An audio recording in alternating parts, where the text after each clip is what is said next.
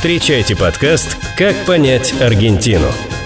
У микрофона кандидат экономических наук, доцент ВАФТ Иран Хикс Олег Абелев и кандидат социологических наук, историк, политолог и специалист по международным отношениям Михаил Дьяконов – Всем здравствуйте, друзья! Всем добрый день! Я рад приветствовать всех, кто нас сейчас слушает и слушает нас удивленно, может быть и не очень внимает своим ушам, где бы то ни было, на компьютере, на своем гаджете, на смартфоне, либо где-то еще. Меня зовут Олег Кабелев. Кто-то, может быть, знает меня как ведущего ряда экономических подкастов в российском экономическом интернет-пространстве. Назовем это так. Ссылки на мои подкасты можно будет найти, просто погуглив мое фамилия, имя. Но здесь мы обговорим не об этом. На самом деле, то, что мы сейчас будем делать, это вообще не имеет никакого отношения прямого к тем подкастам, которые я обычно веду, к финансовым рынкам, хотя, наверное, опосредованно мы отчасти, возможно, об этом будем говорить. Сегодня мы будем говорить о том, о чем я, честно говоря, давно хотел поговорить, но как-то в рамках тех подкастов, которые я вел, это сделать невозможно в силу того, что это просто другая тематика. Сегодня мы будем говорить об истории и культуре, в первую очередь, которые являются генезисом, если можно так выразиться, всего остального мировой экономики в том числе. По сути, экономика – это отношения между людьми. Как когда-то говорил Аристотель, ойкос номикос – знание его жилища. Так иначе мы где-то живем, поэтому об этом мы тоже не можем не упомянуть. Олег Абелев меня зовут. Еще раз, значит, сегодняшний наш эпизод я с удовольствием проведу не просто с кандидатом социологических наук, историком, политологом и специалистом по международным отношениям, но и моим давним хорошим другом, с которым мы знакомы, мне кажется, уже тучу лет лет, как принято говорить. Ну, а если быть точным, то я вот специально перед эфиром вспомнил, сколько же мы знакомы. И знакомы мы, между прочим, почти 30 лет. Ну, чуть меньше, но, тем не менее, через какое-то время эти 30 лет уже исполнится. Михаил Дьяконов у нас э, в подкасте. Привет, Миша. Олег, привет. Рад Привет. тебя видеть, рад тебя слышать. Уважаемые друзья, слушатели, хочу сразу сказать, нас разделяет где-то 1015 километров, наверное, я в Москве, Миша в Буэнос-Айресе. И поскольку Миша в Буэнос-Айресе, естественно, мы будем говорить не просто об истории и культуре вообще, а мы будем говорить об истории культуры, об истоках истории культуры замечательной страны под названием Аргентина. И наш эпизод предваряет серию офлайн лекций Миша, которая стартует 24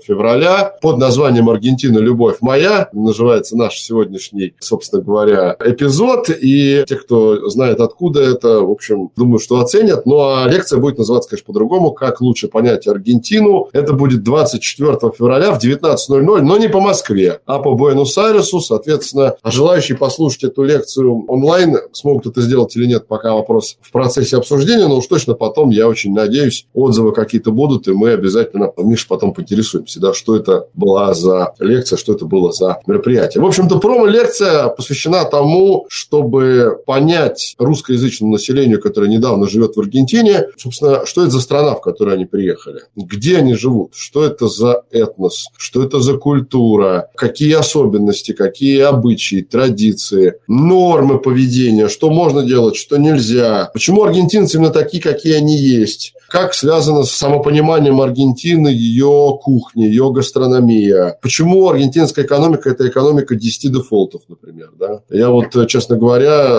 мало могу найти пример относительно экономически развитой страны, на которую мы не можем записать в сон банановых республик, которая пережила за свою жизнь, например, 10 дефолтов. В общем, обо всем об этом мы будем говорить, и сразу скажу, что обо всем, конечно, мы не скажем. Если бы мы сказали обо всем, чего приходить на лекцию. Но мы скажем только о той верхушке айсберга, которая вот лежит лежит на поверхности, и будем развенчивать стереотипы. Меня-то уж точно, как человек, который гораздо хуже знает Аргентину, чем Миша, который уже там несколько лет живет и варится в этом аргентинском дискурсе, назовем это так. Ну что, давай переходить к делу. Я первое, что хотел бы тебя спросить, ну, наверное, такой вопрос общего плана. Когда мы говорим про страны Латинской Америки, у нас понятно, что ну, традиционный стереотип, я опять же буду сейчас в плену стереотипов находиться, ты меня будешь пытаться из этого плена вытащить. Принято считать, что, в общем, общем, до европейского нашествия на этот континент, испано-португальского, назовем это так, все там было очень хорошо, жили там, значит, разного рода племена, хорошо они там себя чувствовали, никому не мешали, им никто не мешал. А потом, как в известной рекламе, да, Банка Империал 90-х годов, приплыли конкистадоры, да, и переплавили все в золото, похитили, у кого-то угнали в рабство, в общем, жизнь стала хуже. И вот, если мы говорим о вехах аргентинской истории, которые стали историческим опытом народа, вообще, насколько сегодня вообще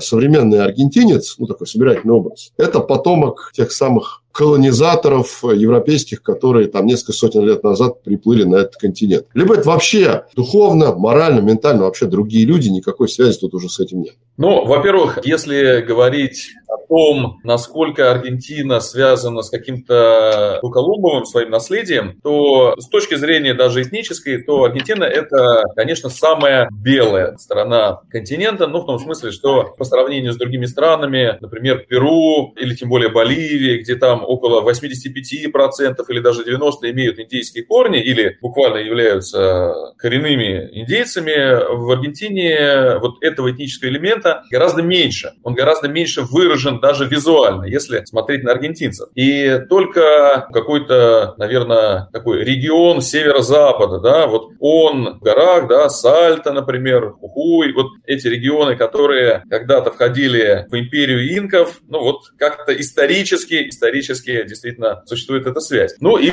или Мапуче. Мапуче – это индейцы Патагонии. Как многие, в общем-то, этнические процессы, они тоже туда когда-то пришли. То есть и сами индейцы не всегда коренные в местах своего современного проживания. Ну вот, индейцы Мапуче, которые сами себя называют палестинцами Южной Америки. И напротив Розового дома, то есть Дворца президента в Буэнос-Айресе, регулярно, я вот чуть 10 лет назад, даже чуть больше приезжал в Буэнос-Айрес на конференцию, там и тогда уже была палатка, в которой Мапуче, ну, как-то вот регулярно митинговали или даже практически жили напротив президентского дворца. И вот. что, они это... там давно живут и митингуют? Да, да, ну, то есть за свои права, за права коренных народов, вот эти индейцы Мапуче. Ну, а если говорить о связи с Европой, связи с колонизаторами, да, конечно, это прежде всего потомки испанцев, это креолы, которые уже белые люди, которые родились на южноамериканском континенте, которые которые и прожив вот это осознание своей иной идентичности, то есть, что мы уже не испанцы, мы кто-то другие, да, мы... Всегда, когда вспоминаю про креолов, приходит из детства романы Томаса Майнрида, который очень любил эту тему и активно развивал там во многих своих романах а именно о потомках, скажем так, смешанных браков, назовем так. Вот-вот, да. Ну, то есть это даже были не обязательно там метисы, то есть не обязательно даже были смешанные браки, это могли быть и абсолютно европеоиды, там белые люди, но уже рожденные в каком-то поколении здесь, на земле Южной Америки, и вот, как я уже сказал, прожившие эту новую идентичность. Это было угу. и в Северной Америке, это было и в других местах, да, но вот это обретение нового понимания себя, то, что мы не испанцы, а мы кто-то другие, да, и мы должны взять свою судьбу в свои руки, вот это как раз происходило с креолами, и это стало залогом той самой войны за независимость, да, революции аргентинской. Ну, кстати а, говоря, Миш, извини, да, перебью тебя, поскольку я понимаю, что мы можем долго говорить о там самоопределении, да, аргентинцев как людей. Кстати говоря, я думаю, что ты в своих курсах лекций будешь об этом очень подробно разговаривать. Ну, те, кто нас сейчас слушают, думаю, что могут там много интересного почерпнуть об этом. Я хотел бы спросить вот о чем. Я хотел бы спросить тебя вообще о самом названии Аргентина. Во-первых, тоже есть определенный миф, и миф ли это, что это связано с залежами серебра на территории страны, довольно большого, которые были когда-то разведаны и найдены, и что латинский перевод слова «серебро» лег в основу названия страны. Да? Но вот если мы даже от этого отойдем, именно в формировании самой, ну, скажем так, исторической общности Аргентины, не просто как какой-то территории, а как этнос, который там живет. Когда это стало происходить? Когда именно та самая самобытная Аргентина стала появляться. Не формально, как там в книжках истории, в учебниках пишут, что вот там в результате борьбы за независимость такого-то числа, такого-то месяца там была провозглашена республика. Я понимаю, что это длительный процесс, но вот все-таки когда это стартовало? Да, такие процессы, особенно связанные с революциями, вопрос такой диалектический. То ли идентичность вот эта вот сформировалась, и дальше уже как раз была революция, то есть вылилось какие-то исторические события обретения независимости, то ли наоборот. То есть какие-то исторические события дальше повлияли на то, что процессы оказались э, более динамичными и началась складываться нация. Ну, мы, конечно, можем сказать о том, что креолы где-то вот на рубеже 18 и 19 века почувствовали себя как-то иначе. И, конечно, здесь повлияла американская революция. Революция, которая повлияла да, практически на всех, да, на тех же русских декабристов. По сути, мы можем в конце 18 века вообще говорить о рождении нации как таковой, как нового политического субъекта. И 19 век будет веком национализма, обретения вот этого национального чувства, национальной истории, национальной мифологии, где-то созданием ее, наконец. И вот аргентинцы здесь будут одними из первых, действительно, на американском континенте. То есть Америка в этом смысле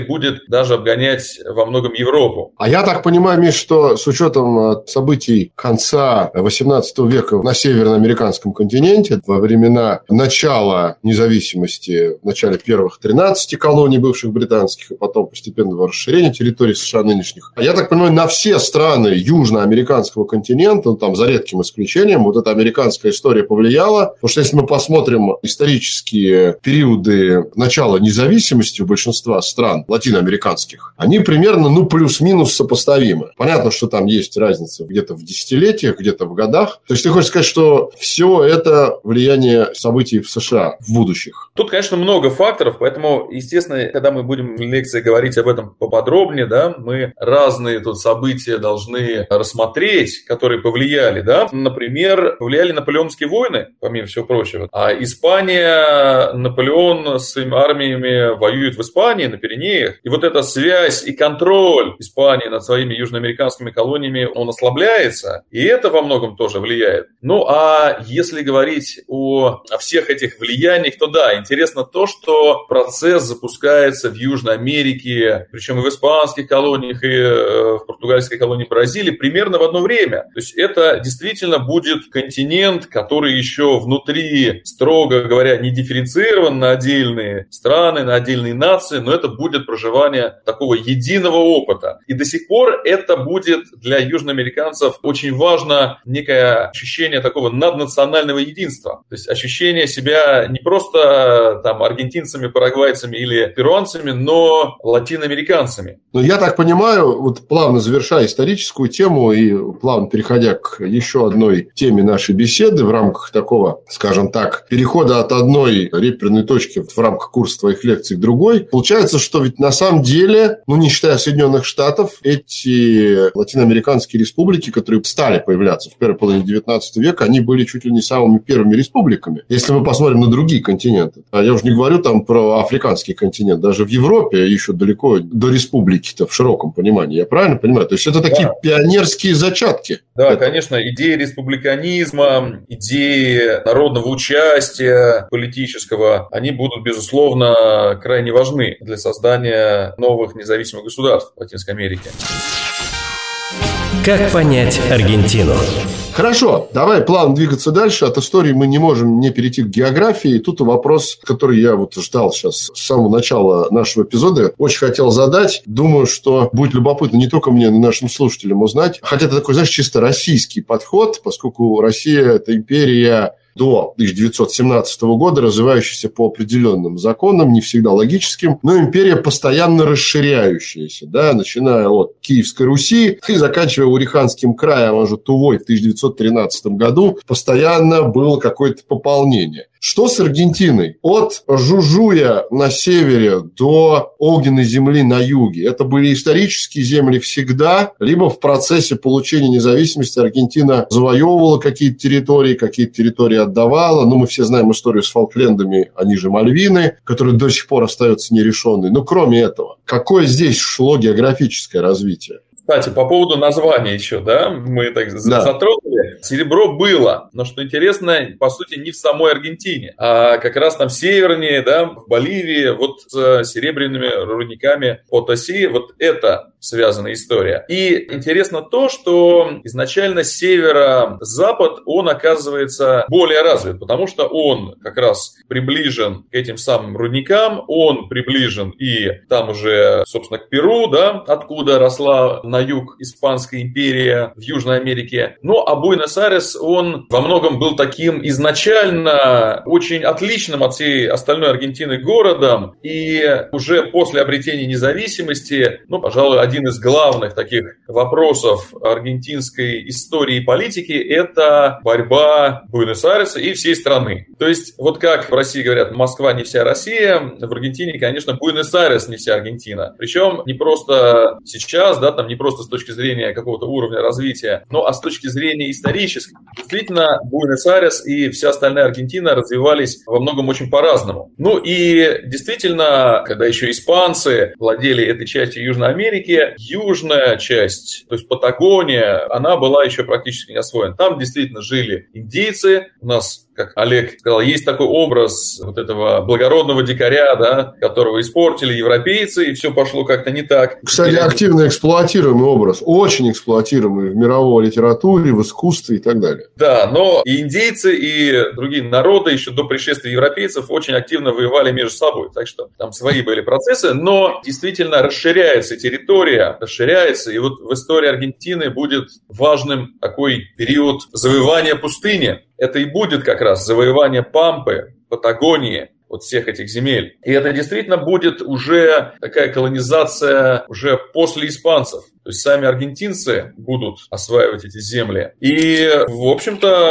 конечно, и будет место уничтожению индейских племен. Можно, наверное, даже говорить и о геноциде. И, допустим, если мы затронем вопрос коренного населения совсем южной части, то есть огненной земли, во многом их уже не останется. Окей, ну давай, значит, по поводу взаимоотношений колонизаторов и индейцев мы еще обязательно вернемся. Я все-таки хотел тебя вернуть к вопросу о территории от Жужуя до огненной огненной земли. В том географическом виде, в котором мы сегодня видим карту мира и видим на ней Аргентину. Это результат развития условно там, очень условно по российскому пути, когда империя прирастала да, территориями, либо это другой какой-то принцип, либо вообще как в начале 19 века получили независимость, никакая территория не прибывала, не убывала. Нет, нет, нет, это как раз, о чем я уже и сказал, это как раз история действительно расширения территории, прирастания, ну, если Россия прирастала на восток, то Аргентина прирастала на юг. На юг. Да. То есть я так понимаю, что исторически первые области, которые можно считать областями, с которых пошло распространение и расширение страны, это как раз северные провинции, о которых ты уже говорил, Жужу и там рядом, которые с ними, да? Я правильно понимаю?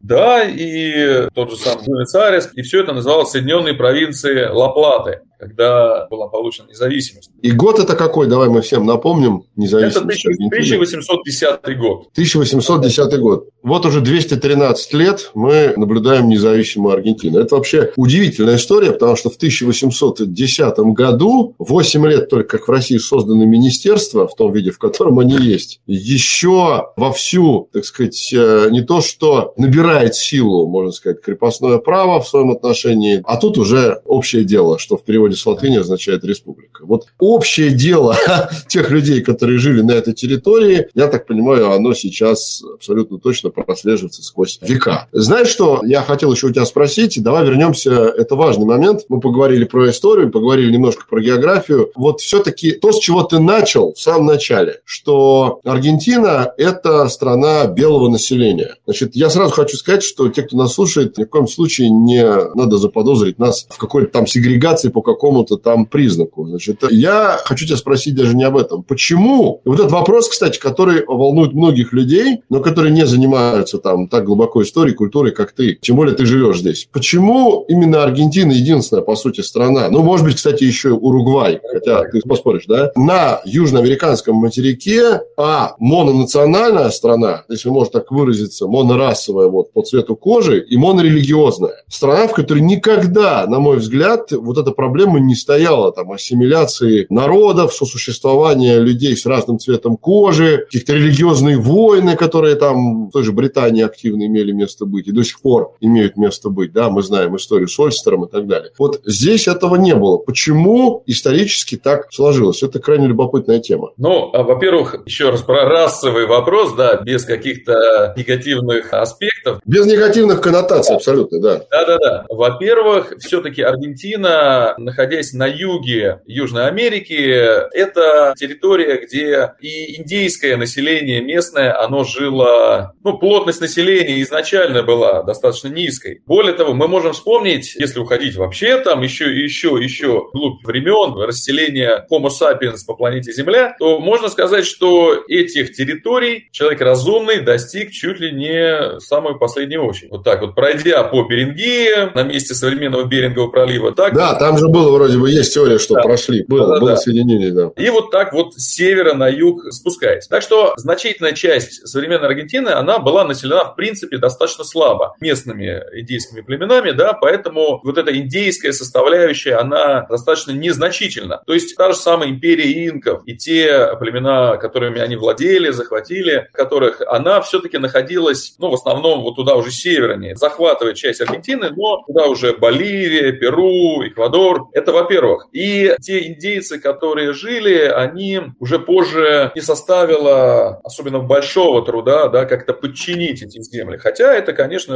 эпизод тоже такой кровавый. Что касается, например, почему белые, а не черные? Почему... Я бы так сказал даже. Давай я немножко видоизменю. Не белые, а не черные. Почему преимущественно белые? Потому что да. в той же Бразилии там довольно да. такой пестрый окрас. Да, там мы встретим, как они это называют, расовую демократию. Они очень гордятся тем, что у них как раз такая смешанная в расовом отношении нация. Но там значителен элемент негроидный как раз. Но это рабы, это элемент треугольной торговли, то есть торговля между как раз Европой и Африкой. В Африку везли, ну, то, что в Европе производили, да, там оружие, например, да, там, ну, может быть, ткани какие-то фабричного производства. Это все местной элите там продавали, закупали рабов, везли в Америку. И в Северную, да, и в ту же самую Бразилию. Ну, вот откуда в Бразилии значимый этот элемент негроидный. Ну, а потом, соответственно, то, что там производили на плантациях, везли в Европу. Это был хлопок, это был там сахарный тростник, да, там это То, был... что сейчас Миша говорит, кстати, я просто прерву, значит, желающие могут очень детально на протяжении трех с половиной часов пронаблюдать в довольно старом, но известном фильме Стивена Спилберга, который называется «Амистад». Там очень хорошо вот это показано, причем с самого начала, вот то, о чем ты говоришь, прям с деталями. Продолжай. Вот, и Аргентина здесь практически не фигурирует, да, в силу того, что она лежит южнее, то есть уже в природных зонах, скажем так, иных, как раз пампа, да, то есть это уже степи, то есть это не плантаторское хозяйство, как в Бразилии, да, там, или, например, в южных штатах э, современных США. То есть рабский труд, он здесь оказывается не особенно-то и востребован. То есть ты хочешь сказать, что рабский труд в пампах или в пампасах, он э, не актуален, да? То есть там да. нечего возделывать особенно? Да, да, по сути. А какая э, часть территории Аргентины пампасы? Ну, плюс-минус там, больше половины, да, получается так? Да, вот фактически, а. начиная от Буэнос-Айреса, да, мы двигаемся на запад и вот на юг, вот это как раз и есть у нас пампасы. Я понял. Давай мы немножко от э, значит, истории и географии. Олег, ну, все-таки прерву, да? да? Потому что давай. если мы говорим о европейском, ты сказал, моноэтническом составе Аргентины, я, конечно, здесь все-таки не соглашусь, потому что... Ну, да, так это прекрасно. Ты развенчиваешь мои стереотипы. Да, аргентинцы – это нация, это люди, которые ощущают себя нацией, но корни у них очень разные. И корни... То есть это, это не Япония, да? Это не Япония в плане моноэтнизма. Да. Конечно, здесь, как и в Северной Америке, у местных жителей у всех есть история их бабушек и дедушек, или скорее там уже прабабушек, прадедушек, которые когда-то прибыли в Аргентину, и у них сохраняется еще один аспект идентичности, то есть связанный с их европейским прошлым, то есть откуда они. И мы сказали, это, конечно, испанцы, но это еще и великая европейская миграция конца 19 начала 20 века. Которая Россию затронула в том да, числе. Да, это все-таки прежде всего итальянцы. И более того, это итальянцы юга Италии, Сицилии той же самой. И это немаловажный аспект, Тут можно кое-какие гипотезы построить, отвечая на вопрос, почему аргентинцы такие, как они и есть сейчас. Да, давай, Миш, вот мы на этом поставим запятую, потому что если мы будем на него дальше отвечать, то, в принципе, мы не успеем другие темы вкратце осветить. Хорошо. Но хорошо. вот на этот вопрос 24 февраля, я думаю, ты очень детально и обстоятельно ответишь. Как понять Аргентину?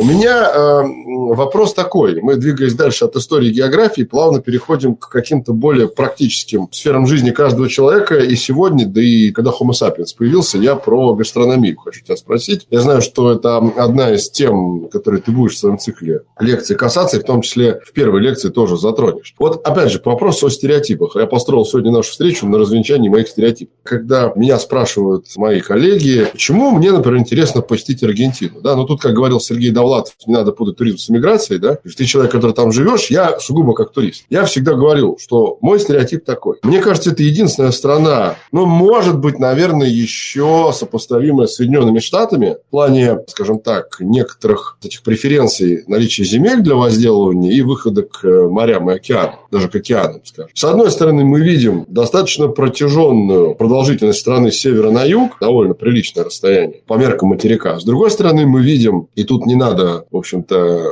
быть семипядей во лбу, чтобы не понять, что при большой части береговой линии страны определенное влияние на гастрономию должны оказывать морепродукты и все, что с ними связано. С другой стороны, мы знаем, что Аргентина чуть ли не одна из ведущих стран мира по потреблению мяса на душу населения. По крайней мере, так было и довольно долго. Вот это такое уникальное сочетание, с одной стороны, культуры мясной гастрономии, культуры морепродуктовой, назовем это так, гастрономии, в общем-то, мало где можно найти. То есть я четко понимаю, что, например, есть страны, где, это условная Франция, да, где, ну, там четкий такой крен в сторону морепродуктов потребления. И разного рода выдающиеся блюда французской кухни – это все-таки морепродукты. Я вижу Японию, где тут тоже все однозначно и понятно. Опять же, в силу причин разных. Я вижу Аргентину, я вижу например, те же Соединенные Штаты, я понимаю, что, наверное, их можно в этом смысле сопоставить. Вопрос такой. Аргентинская кухня – это все-таки симбиоз, назовем это так, в кавычках, сухопутной мясной кухни и морской. Либо это мой стереотип. И действительно, Аргентина – это сугубо такая страна мясоедов, так же, как э, Чехия – страна тех, кто любит пиво на душу населения. Я думаю, что стереотип как раз самый распространенный – это то, что Аргентина – это страна мяса. О, стереотип... замечательно. И надо сказать, что этот стереотип совершенно обоснован. Вот и прежде чем ты начнешь говорить, одна вещь. Я был во многих странах мира и в самых дорогих ресторанах, в, мягко говоря, не бедных городах. а Лондон, там, я не знаю, Нью-Йорк, Гонконг и другие. Значит, тебя ведут в дорогой мясной ресторан, говорят тебе, давай я вас угощу в мясном ресторане. Я прихожу в мясной ресторан, я открываю меню, и тут я вижу мясные блюда. А дальше я вижу в меню вот такую вот страничку, где написано «Аргентинские мясные блюда из аргентинского мяса». И там ценник сразу где-то плюс 20, плюс 30 процентов. Я говорю, почему? Мне говорят, ну, ты что ж, не понимаешь, это же аргентинская. Такая же история была одно время с Новой Зеландией, да, такой же вот тоже стереотип, а может быть и нет. Вот почему, откуда это? Вот расскажи, это очень любопытная история. Да, Аргентина – это действительно страна, где потребляют больше всего говядины, именно говядины. Третье место занимает, насколько я знаю, по потреблению мяса вообще, да, то есть если добавить, если, например, двигаться с севера на юг Аргентины, то там все больше в меню присутствует баранина. Ну и если говорить говорить о морской кухне, то все-таки она не настолько будет ярко выражена. Но, конечно, там на огненной земле действительно мы найдем в качестве специалитета крабов. Разве что так. Ну, а откуда Аргентина действительно изначально развивалась как страна аграрная, как страна больших стадов крупного рогатого скота, и Буэнос-Айрес развивался вообще как город контрабанды, как город, который жил контрабандой, а вот в этой Пампе, Пампасах, уже западнее, южнее от города. Там первые жители устраивали такие, называют, бакерии, то есть это достаточно варварская фактически охота на коров. Буквально они, ну, просто устраивали какие-то набеги на эти стада и вырезали, наверное, лучшее мясо, туши оставались лежать на полях. Вот как-то mm-hmm. так это историки описывают. Ну и в истории Аргентины, фактически в истории ее золотого века, который начинается примерно в 1880-х годах, может быть, одну из ключевых ролей сыграла изобретение промышленных холодильников. Это происходит где-то в 1873 году, и вот первая партия аргентинского мяса отправляется из Южной Америки в Европу, в Испанию, потом там и во Францию. И экспорт мяса, он становится основой модели экономической, которая и позволяет Аргентине ну, достичь, наверное, своего пика, ну, по крайней мере, на данный момент, во всем протяжении ее истории. Ну, я единственное добавлю, что сегодня Аргентина мировой лидер не только в экспорте мяса, но, например,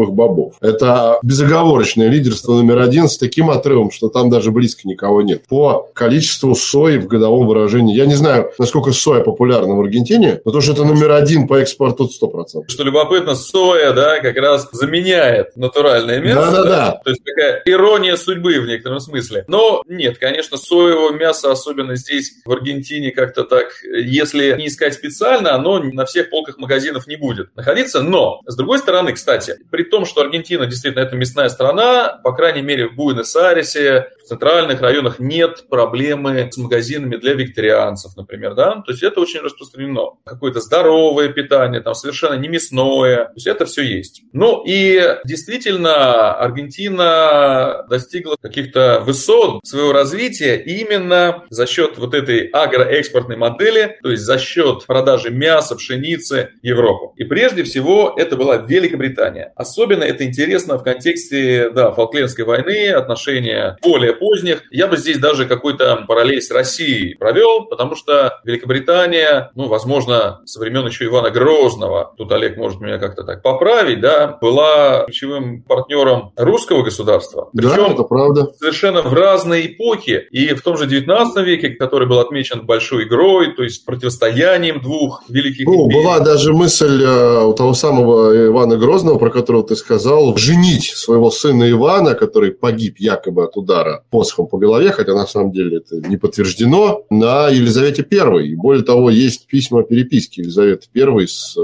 Иваном Грозным. Вот здесь я немножечко поправлю. Вообще он сам хотел себя женить, прежде всего. Ну, вот я так понимаю, что вот эта история, во-первых, с тем, что он себя хотел женить, потом э, история с тем, что мы можем читать довольно много жизнеописаний русского быта, царей и вообще царского двора через Джерома Горсия, ну и других всяких там английских посланников, это как раз свидетельство, о чем ты сказал, что связи были довольно крепкие. Да. Чего сейчас, конечно, сложно себе представить, но да. так было. Конечно, поэтому вернемся к Аргентине. И да. связь Аргентины и Британии конца 19-го, начала 20 века, она является определяющей. Настолько, что даже звучат такие слова, что фактически Аргентина для своего успеха должна стать, ну, буквально колонией Британии. То есть вот настолько эта зависимость фактически да, от как раз экспорта в Европу и Великобританию, она для Аргентины будет важна. Я, ты знаешь, потихонечку мы уже близимся к финалу, да, осталось нам буквально одну тему еще затронуть. Вкратце я скажу одну вещь. Я знаю, что ты в том числе будешь касаться и взлетов и падений аргентинской экономики. Я, значит, смутно верю и надеюсь, что мы еще на эту тему с тобой обязательно поговорим более подробно. Но вот эта страна 10 дефолтов, как ее называют, это ведь тоже уходит корнями вами в том числе и туда, о чем ты сказал. Потому что крупнейшие торговые партнеры априори означает и крупнейшие финансовые партнеры. Если ты крупнейший финансовый партнер, ты в том числе со своим контрагентом взаимодействуешь не только на почве предметов торговли, но и на почве финансовых инструментов, которые помогают эту торговлю проводить. Как это происходит? Есть масса примеров, когда аргентинские банки ну, просто ли не насильно заставляли выкупать ценные бумаги, которые выпускали, в том числе и британские британские банки и американские банки. Это все очень интересная история, о которой, я думаю, если сложится, мы, может быть, отдельную лекцию для русскоязычного населения Аргентины сделаем.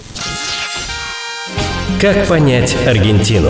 Завершить я хочу вопросом, который меня, скажем так, в некотором роде даже удивил, когда я увидел план твоей лекции будущей по поводу местных теорий заговоров. Значит, ну, по поводу Гитлера в Аргентине здесь как раз ничего удивительного нет. Мы знаем, что довольно большое количество нацистских военных преступников туда бежало. Кого-то удалось найти и обезвредить. Кого-то, наверное, нет. Подозреваю, что потомки кого-то из них до сих пор под другими именами там живут. Но вот что касается масонов в Буэнос-Айресе и государства в Патагонии, вот это интересная история. Я бы хотел тебя попросить пару слов на эту тему сказать. И плюс, раз уж мы говорим про это, почему из Российской империи, я понял с Великобритании, я понял с югом Италии, тут более-менее понятно, почему из Российской империи еще до революции, первой волной, а потом и второй волной, люди массово уезжали, так называемая российская интеллигенция, в том числе в Аргентину. Ну, казалось бы, ну, явно не самая ближняя страна к России. Пожалуйста. Тут несколько, конечно, факторов, да, такая разнообразная мотивация, поскольку если мы говорим про еврейскую миграцию, то все еще в Российской империи конца 19 века евреи жили за чертой оседлости, то есть в западных губерниях, и, в общем-то,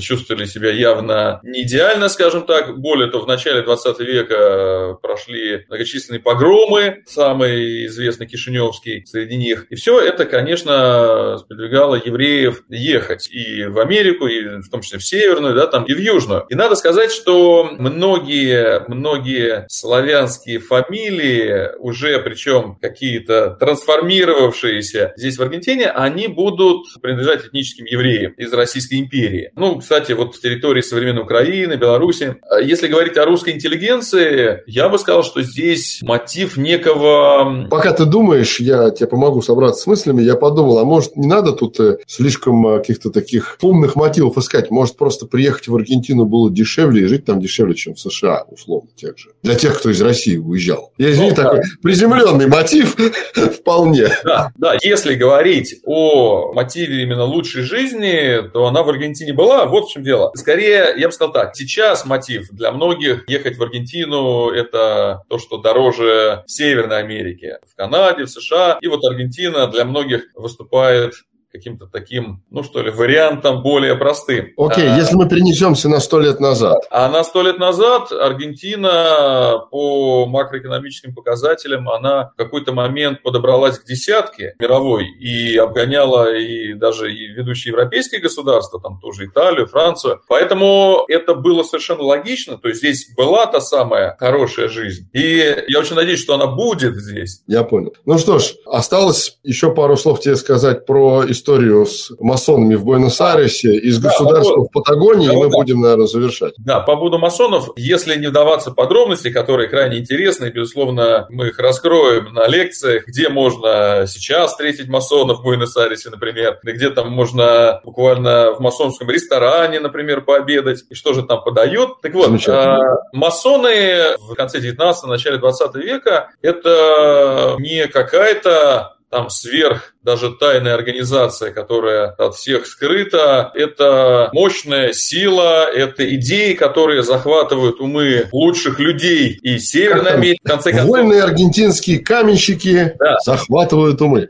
Да, в конце концов и Джордж Вашингтон, да, там и отцы-основатели США, ну, да. имели отношение к масонству. И можно вспомнить Российскую империю, например, знаменитый издатель Новиков был масоном, Кутузов. Ну, то есть это... Да, много было да, да, да. Да, то есть это не было чем-то маргинальным и таким вот э, абсолютно скрытым где-то там в подполье. Поэтому во многом с масонством связаны те же самые идеи антимонархические. Так что здесь не будет, наверное, чем-то совершенно нелогичным вот это как раз, да, появление масонства и его роль в истории Аргентины. В том, что касается евреев в Патагонии, это среди аргентинских правых, ультраправых, это одна из действительно таких самых популярных теорий заговора, что евреи в свое время планировали как-то переселиться в Патагонию и ее от Аргентины отделить. Да, но самая еще более любопытная деталь этой теории заговора состоит в том, что те самые мапуче, индейцы, которых мы уже упоминали, которые как раз и населяют эту часть Патагонии, они фактически выступают в качестве тарана, да, вот этого еврейского заговора. То есть евреи используют Мапуче для того, чтобы как-то, значит, эту территорию освоить, ну и потом уже окончательно сделать ее своей. Вот Я так. понял. Давай э, мы здесь тоже сделаем запятую, потому что время неумолимо уходит. Я думаю, что более подробно ты, конечно, об этом расскажешь на лекции своей. Как понять Аргентину? Финальный короткий вопрос, и я прошу тебя тоже максимально лаконичный ответ дать в качестве резюме нашего сегодняшнего такого эпизода, который предваряет твой цикл лекций. Ты живешь в Аргентине, ну, уже полтора года, да? В Южной Америке ты полтора года, да? В Аргентине, да. если мне изменяет память, чуть больше года. Да. А вот скажи мне, я понимаю, что, значит, есть условные страны в мире, где при прочих равных условиях мы сейчас не берем такие, знаешь, ты как человек, который социологической наукой хорошо знаком, понимаешь, мы не берем э, крайнее значение выборки, да, мы не берем там класс бедняков, которые побираются на улицах, и не берем класс очень богатых людей. Мы берем вот при прочих равных условный средний класс, тот, которому, в принципе, мы с тобой принадлежим. Я смею верить, надеяться, пока еще принадлежим. Вот для такого среднего класса есть страны, ну, в которые на земном шаре развитые страны, да, ассимилироваться непросто. Ну, например, классический пример Япония. Мы знаем, что это страна, условно, где далеко не каждый человек, даже с определенным бэкграундом и финансовым, и образовательным, и компетентным сможет жить. Есть там условные страны залива, которые сейчас уже далеко не те, которые были там 50-60 лет назад. Есть Соединенные Штаты, да, есть Австралия, есть Европа, есть Аргентина, где, собственно говоря, сто лет назад наблюдался большой приток мигрантов. Сейчас туда тоже наблюдается определенный огромный поток мигрантов. Я вот смотрел новости,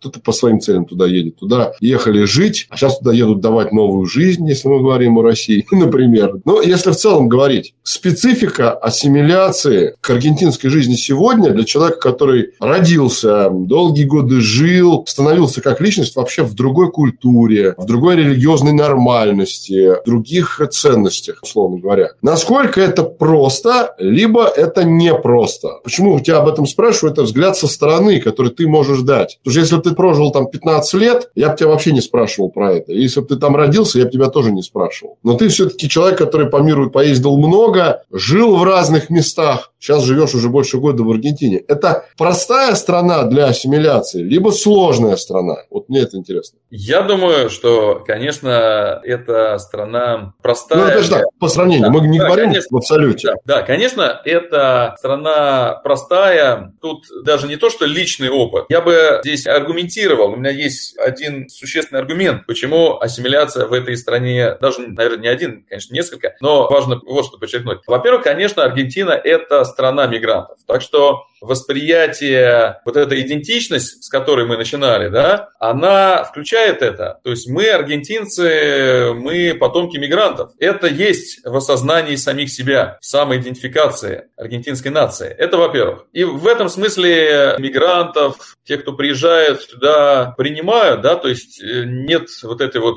какой-то ксенофобии, причем нет той самой русофобии, о которой так много, да, говорят сейчас. Более того, Мне есть кажется, скорее... никогда не было в Аргентине. Мне так Нет, думается. Без, безусловно. Ну, многое говорится, насколько я понимаю, в российском медиаполе о русофобии там где-то на Западе, в Европе или в США. Мы даже не берем, насколько там это существует, да, сейчас. Но в Аргентине даже в контексте современных процессов, происходящих на Украине, все равно сохраняется какое-то где-то даже сочувственное отношение к русским, к россиянам, которые сюда едут. И э, вот это, конечно, одна из особенностей. Но есть еще один аргумент, на мой взгляд, очень важный. Аргентина – это страна, и это и плюс, и минус, в которой крайне низкий уровень таких вот социальных требований. Социальных требований ко всем, начиная с детей. В аргентинских школах или в аргентинских семьях не принято вот, э, значит, стоять над душой домашним заданием или требовать оценки, или требовать стать кем-то вообще. Или, например, не болтать ногами, когда ребенок сидит где-нибудь в ресторане и уже время уже за полночь. То есть это общество, где одно из таких распространенных слов это транкило, да, спокойно, да, то есть не переживай, но пасанада, ничего не произошло, ничего не случилось. Может, поэтому люди пережили 10 дефолтов и транкило? Может быть, да. И,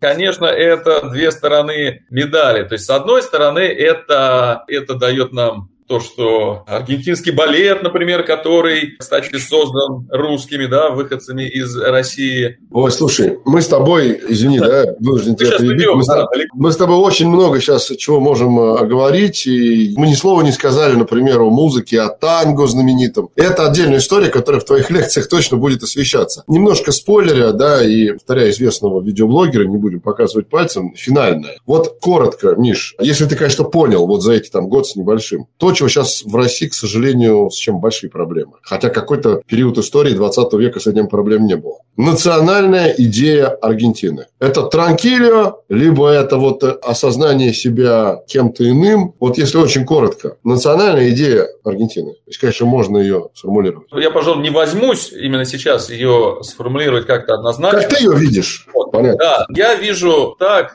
что это, конечно, не транкило, как э, где-нибудь, не знаю, в Доминиканской республике, например, или на, на Карибах, это, конечно, что-то иное. Но я думаю, что если у нас были такие прецеденты таких формулировок, там, энергетическая сверхдержава, да, или, например, Швеция позиционировала себя как моральную сверхдержаву, то Аргентина это, конечно, сверхдержава вот в плане этого принятия, в плане сосуществования. Толерант, толерантности. Да, да. Пожалуй, причем эта идея толерантности, она очень сильно отличается от североамериканской, ну, то есть от, собственно, США. Ну да, сразу на ум США приходит, но тут да. понятно, что нельзя ставить знак равенства. Да, здесь интересно сравнить как раз и подчеркнуть отличия этой идеи толерантности в Аргентине. Ну что ж, я думаю, что именно с этого и стоит начать свое знакомство с вообще какой бы то ни было страной, если ты хочешь понять ту или иную страну. Если уж ты живешь в стране, мы говорим сейчас о русскоязычном тысяч населения Аргентины, которое волю судеб либо давно, либо недавно оказалось там,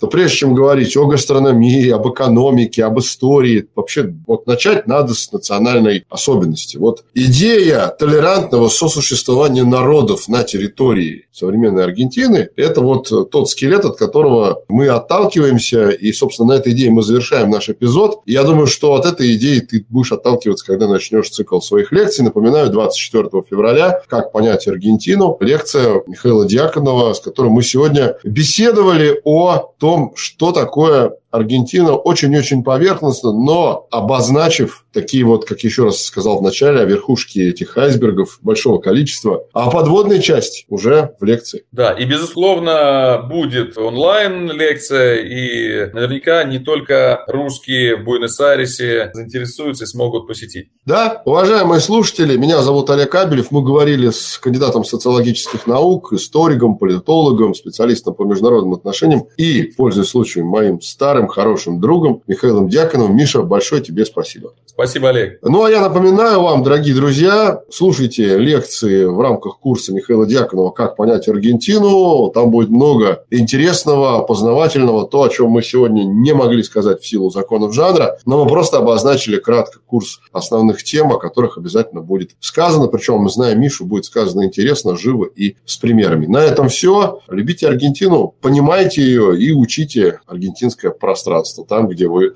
живете. До встречи. До свидания. С вами был подкаст «Как понять Аргентину».